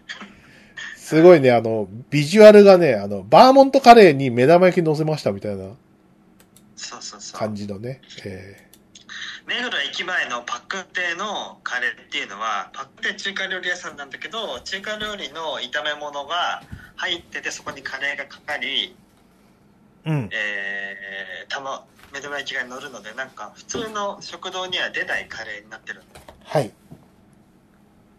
だからそこが美味しいっていうねそうです話ねなんですけどえうー、んはい。じゃあ、えっと、次。聖一郎くん。引用リツイートですね。えっと、不思議コミックさん。えっと、以前不思議コミック、えー山奥妖怪小学校をご紹介いただいたわしゃがな TV 様がムー年平先生の甘いぞ団子を語る動画を公開されています。マフィア梶田さん、中村雄一さんが甘いぞ団子の魅力を面白く、えー楽しく存分に語られていますと。あ、そうなんですか。へえ、すごいね。こんなメジャーな、ね、チャンネすルごいでね。山奥し妖怪小学校も紹介してるんだそうそうそう。これ、これも面白い。あの、う新ん、あのー、新人のね、あの、小学校教員が、あの、山奥の小学校に赴任されたんだけど、そこの、あの、えー教え子全員妖怪みたいな。うんなかなか、これはいい佳作ですよね。甘いぞ団子。ね、みんなやっぱ思うところあるんですね。か私たちも語りましたから。ムームー先生のパーソナリティにも触れてほしいよねうん。名名刺もらったらまさかの全手書きっていうのうんめちゃくちゃ面白いじゃんそう。まだ持ってるでしょあれ持ってる持ってる。うん。ペラちょっとさペンでさうん。ペラペラのさ画用紙にさうん名刺サイズでさ、手書きのさうん。ムー先生直筆の名刺とかさうん。どういうことって思わなかっ思っ、思った。でもすごいなと思ってさ。たねまあ、俺もさ、そのう、ん、うん い勇気あったなと思うのがさ、あそこに、あの名刺に書かれてた、あの、電話番号に2回ぐらい電話してるからね。すごいよね。うえムー先生は本当いい人で、ん。うん。あのずっと昭和時代を生きてる人ではあるんだけど、うん。電話持ってないからね、うん携帯とか。ね、本当にな。んかあのコピー用紙と赤黒ペンを渡したらさたくさんリスナーに向けてさうん。あのイラスト描いてくれたしでねほぼ下書きなしみたいな感じで、ね。うん。当時のキャラクターをイメージ変えずに描いてたのあのあのしばらくその、ね、連載時から時間が経つと絵柄変わる人が多いじゃないうん。鳥山明とかはい。そういうことはなかったもんねないねこ。のキャラお願いしますっていうのもややマイナーなキャラであってもかちゃんとその空で描いちゃうそやべえなと思ってう。なんかね、人それぞれだとは思うんだけどね。本当に、変えない人は変えないからね。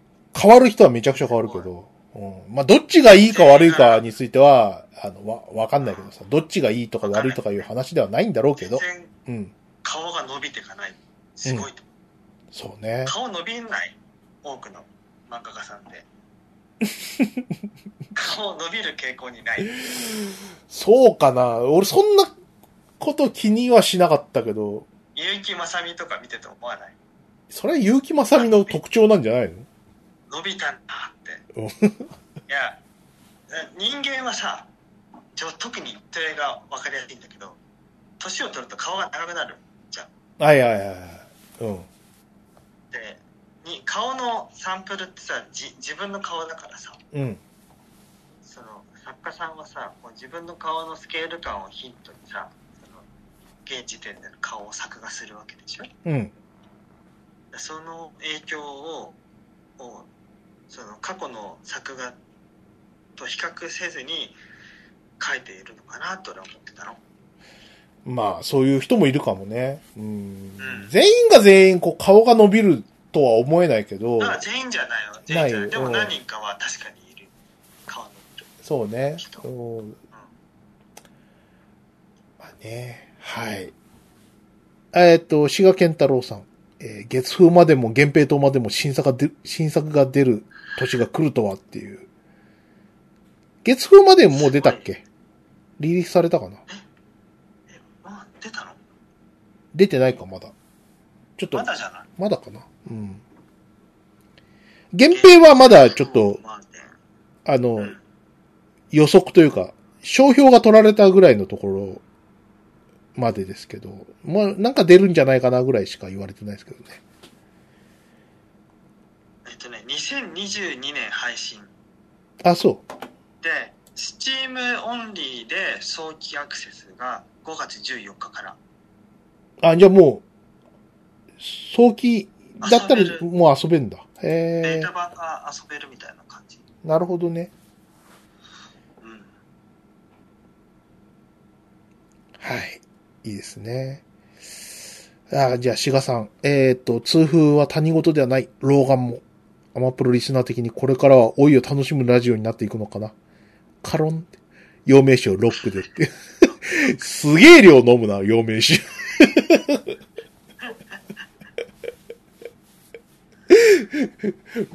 ロロックのグラスになみなみと注いだら、それはそれで気持ち悪いんですけど、陽明酒。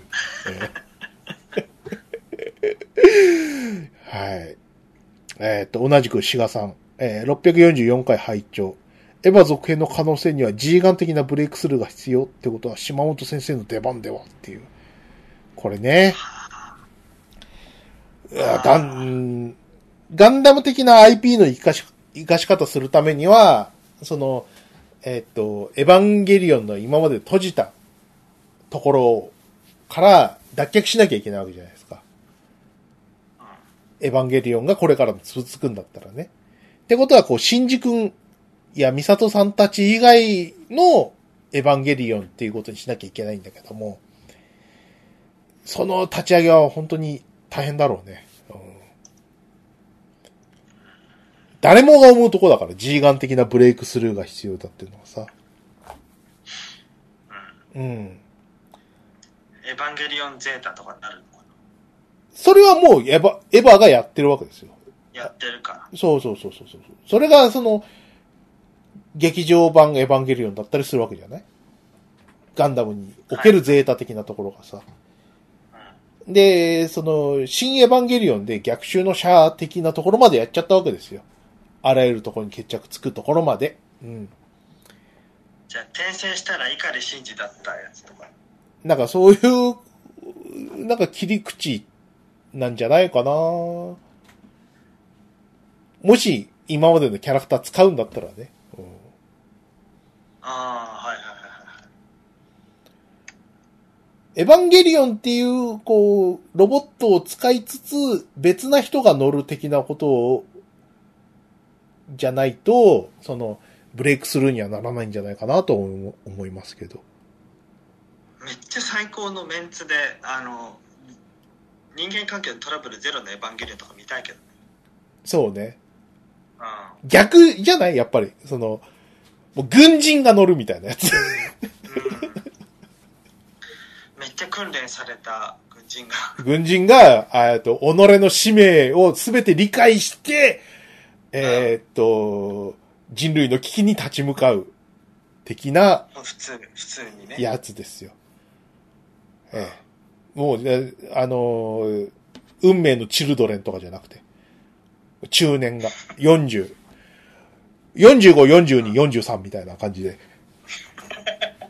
おじさん、おばさん、おばさんみたいな感じで、うんそうそうそう全員家族があるからそうそうそう、そういうところでさ、やるっていうのいいんじゃないですかね。えうんそういうのもえはい。えーっと、じゃあ次行きます。聖一郎くん。まずは4 95.4キロ目指そうって。ああ伊集院光だはい。それ以上も行きますよ。えー、えーと、同じく聖一郎くん。BJ ってこれブラックジャックの話かな。最後爆死するやつじゃんって。何の話したのかな、これ。何の話だっけ何の話したんだ爆死するやつって、あれかな。あの、ソ連から亡命してきたやつかな。ああソ連から亡命してきて、なんか坊やの命を助けて、やってくれみたいな感じで、あの、お母さんと臓器をこう、あの、バイパスでつなげて、あの、体ももう縫合しちゃってさ、これで生きれますみたいな、もうひどい手術して。で、あの、旦那さんが、亡命した旦那さんが、なんか、ミグと一緒に爆死した回のことを言ってるのかな。あんま爆死する回っていうの、それと、あともう一つぐらいしかないような気がするんだけど。どうかね。どうかなすごいな。ブラックジャックとかそんなに読み返してないつもりなんだけど、結構覚えてんだよね。うん。うん。なんだかんだで読むからな。また読みたいなと。ブラックジャック。いや、でもね、ブレ、俺ね、ブラックジャックそんなに読み返してないはずなんだよな。特に20代コミッ3ク、とかでも出てるし。うん。出てはいるんだけど、多分ね、俺30代とか読み返してないんだよね。ブラックジャック。あ読んだのは10代だけどさ、10代の頃はなんか何回も読んだと思うけど、あ。やっぱりあれだね、多感な頃のこう記憶ってすごいね。うん。うん。ね。うん。はい。愛焼きさん。ふーちゃん夫婦の逆金色夜叉。えー痩せておかないと奥さんの人を蹴るの大変そうって。 そんな話しましたね。したら、うん俺が追いすがるんだっけで、そうそう。奥さんが蹴る。そう。蹴っても蹴っても脂肪でキックの衝撃は吸収されてしまう。うん。ボヨンボヨンっていうね。そうそうそうはい。憲法家殺しのそうですね。体になってるから。痩せてねえの、その頃まで。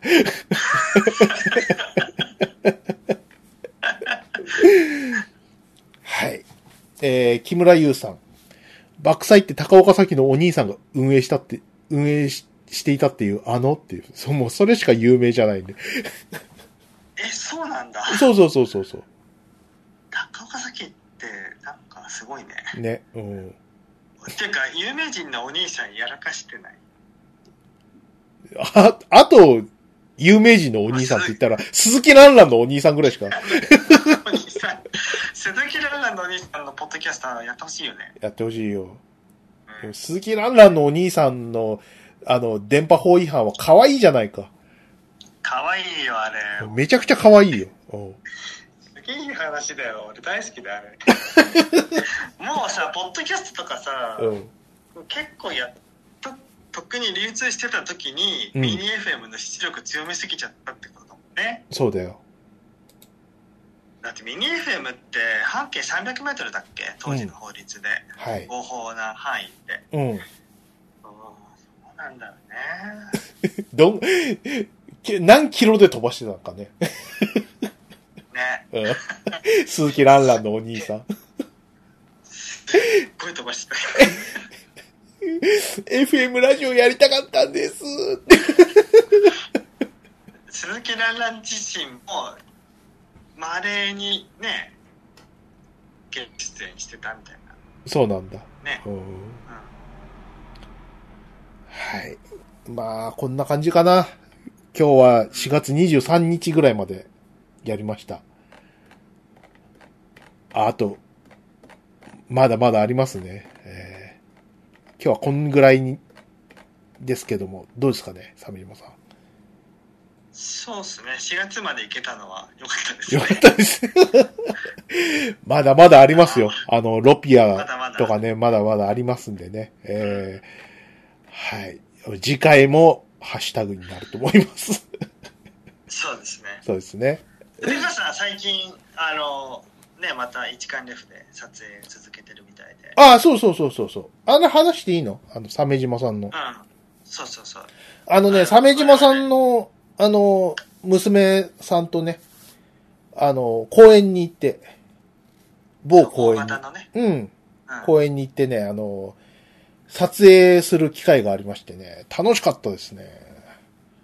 ので、あの、まあどどういうことかっていうと、うん、今その中二の娘はダンスが趣味ででダンスの動画を撮ってみあ遊びたいって言ってたからうん、でも俺が撮影してっていうのでそれで友達も急に参戦することになって、うん、えー40代のお父親元父親とその友達と、うん。えー14歳のうん女の子が集まってはい。 でだか正解をするっていう、らさ、あのー、 うんまあ、つむじちゃんもう14歳になったんですけど、 そあとその友達が、もうかわいそうで、もう怯えちゃってさ、 二人目のお父さんの友達って誰だよっていう感じ。あーねえ駅まで迎えに行って初めまして はじめ、つむじのもう2人目のお父さんです二人目のお父さんです。で、ふーちゃんが、二人目のお父さんの友達ですっていうカメラ持ってさ、100キロ近い巨漢がさ、もう怯えちゃってるんだよ。 怯えますよ、それ。だって完全に事案じゃないですか。14歳の娘さんをさ、43歳の、その、何、さ、巨漢のおじさんがさ、一眼レフで撮ってるわけですよ。ねえ、本当に、俺、ふーちゃんが、すごい法律ギリギリのところにいた。えうんそうでしたねえねえでもあのロケーションが良かったからさうん。ねね、あのーいい写真撮れたよいい写真撮れてね、驚きましたね。うんあの、ふーちゃんもね、ああの、なんていうんですかね。ああいうこう、ダンスをしてる写真みたいなのを初めて撮ったんですよ。おーおうん。だもんでね、結構緊張してたんですけどね。思った以上によく撮れてて、ーうん驚きました。え え渡しました写真。ああ娘には渡してるよ渡したなんか言ってうたドライブのリンクも送ってうん。なんか言ってるって思うでしょうん。言わないんだよもうややりっぱなしだからああ、そう。あのそれについてはね、うん母親からも怒られてるんだけど、うん。うんその人の気持ちを全く分かってないっていうのではい何回も怒られる、まあ、どうやら友達にも写真共有してないっぽいんでまあ、 遅れよ。そういうとこだぞってまあでもね、鮫島さん、あの、何自分のさ、写真をさ、ど、ど、の価値がどうだかみたいなのが、その、14歳のと、年頃の子にわかるかどうかっていうと、ちょっと、わかんないかもなっては思うよ。俺はさ、なんか、すごい、あの、何まあ、あの、長女のさ、なんか、思い出になる写真撮れて大満足でさ、感想聞きたいんだけどさ、彼女たちにとってはさ、い今のことだからさ、どうってことないわけよ。うん。だから、その、 もう10年後か20年後ぐらいに価値があるようなもんなのかなとは思うけどね。プリントしとかないとねいくつかチョイスしてああ、それがいいと思うわ。うん。うんそう、あの、そうそうそうそう。ちょっとね、写真、カメラ特集もやりたいんだよな。おおはいはいうん。あ、もうそろそろで、来月か。来月でね、俺が、ふーちゃんの愛機のあの、ニコン Z50 っていうのを買って1周年になるんですけど、マジかうん。いや、カメラをみんなにおすすめしたいなと思ってさ、ラジオで話したいなと思ってさ、うんうんう思ってんだよ。なんで急にこんなカメラ、最近さ、1日1枚アップしたりとかしてんじゃん。んやってるねそうそうそう。ななんでかっていうとね、なんか惜しくなっちゃって。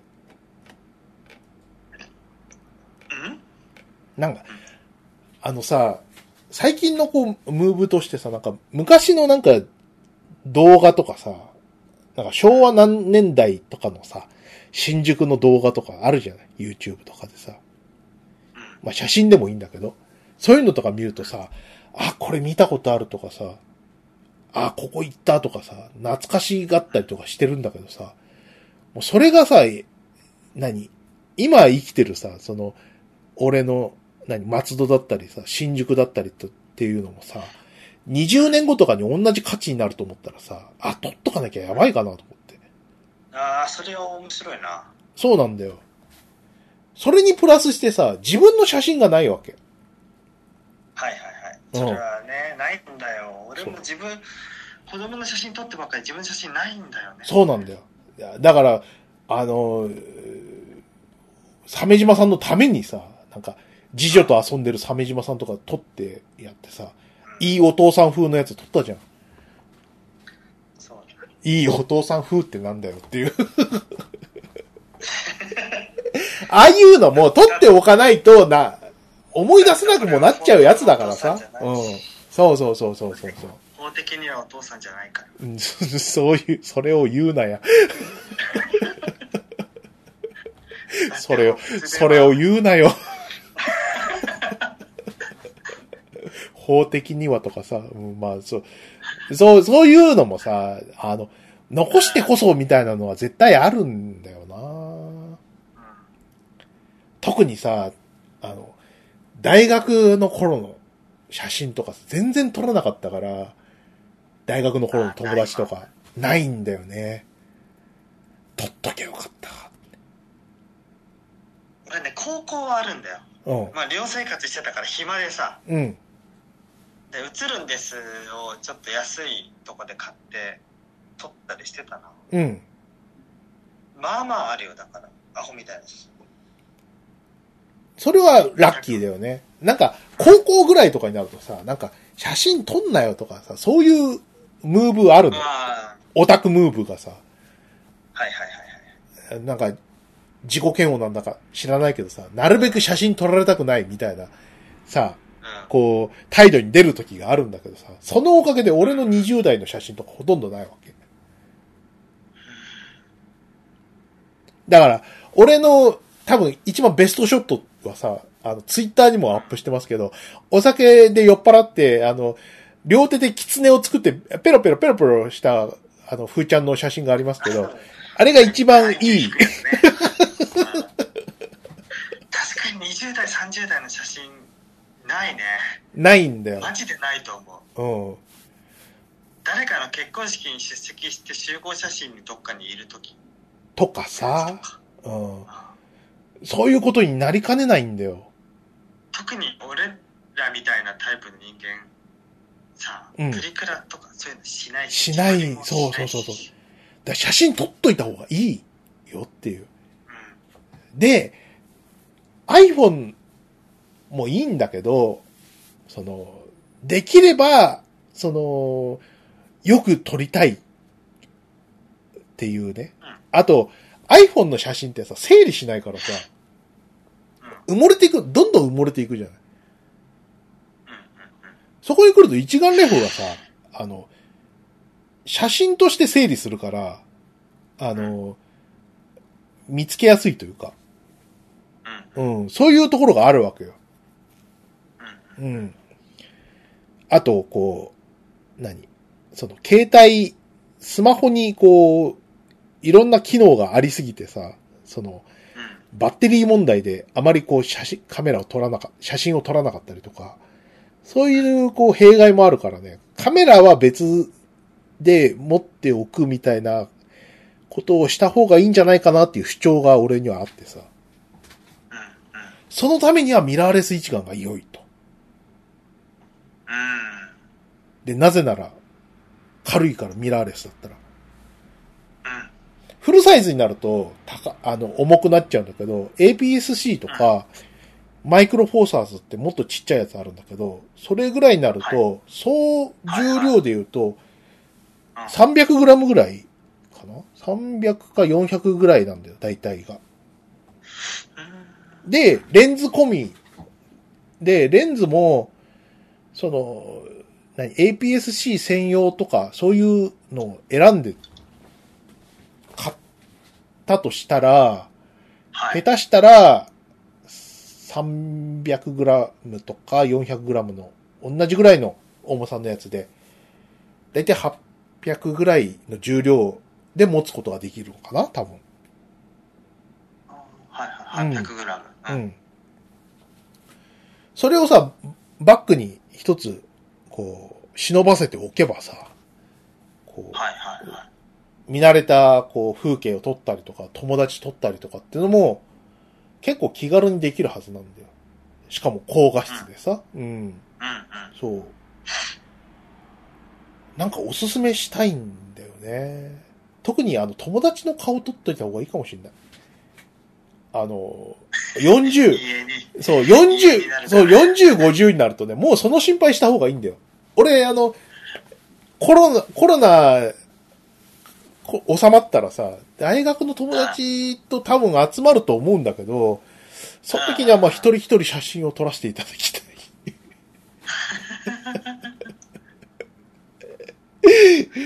だだそう、そういうグループだったんだよ。俺の大学の頃の友達ってさ、写真とかいいからとかさ、そういう感じ。あだからあ、いさやい、やいや、そうだ、そうだ、そうだ。そうなんで、男ばっかりでさ、うんそういうことに全く疎いからさ、疎かったからさ、当時の写真なんか全然残ってないし、うんうんうん。 40代の今のうちでもちゃんと撮っとかないと、もうあっという間に50、60になるなと思っそうね。て。ね。やりましょう。はい。まあ、まあ次かその次ぐらいにちょっと、一眼レフおすすめ回をやりたいんで、ええうん。予告ですね。はい。やろう。はい。ということで、まあ、コロナが落ち着いてねイベントができるようになったらまたイベントやってスライドショーするじゃないですか、ええね、その時に写真紹介するのもできるんじゃないですかた、面白くはないんだよ、俺の写真は。だって。別にあの、新看板とか撮ってないか らさ。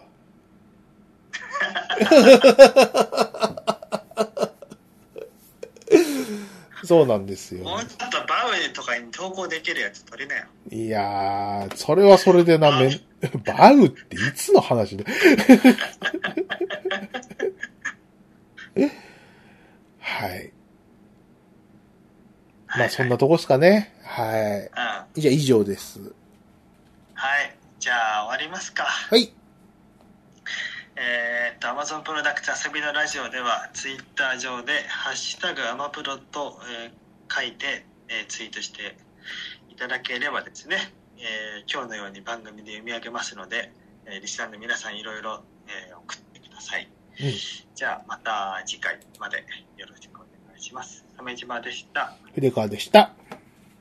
バイナラッピーバイナラッピー。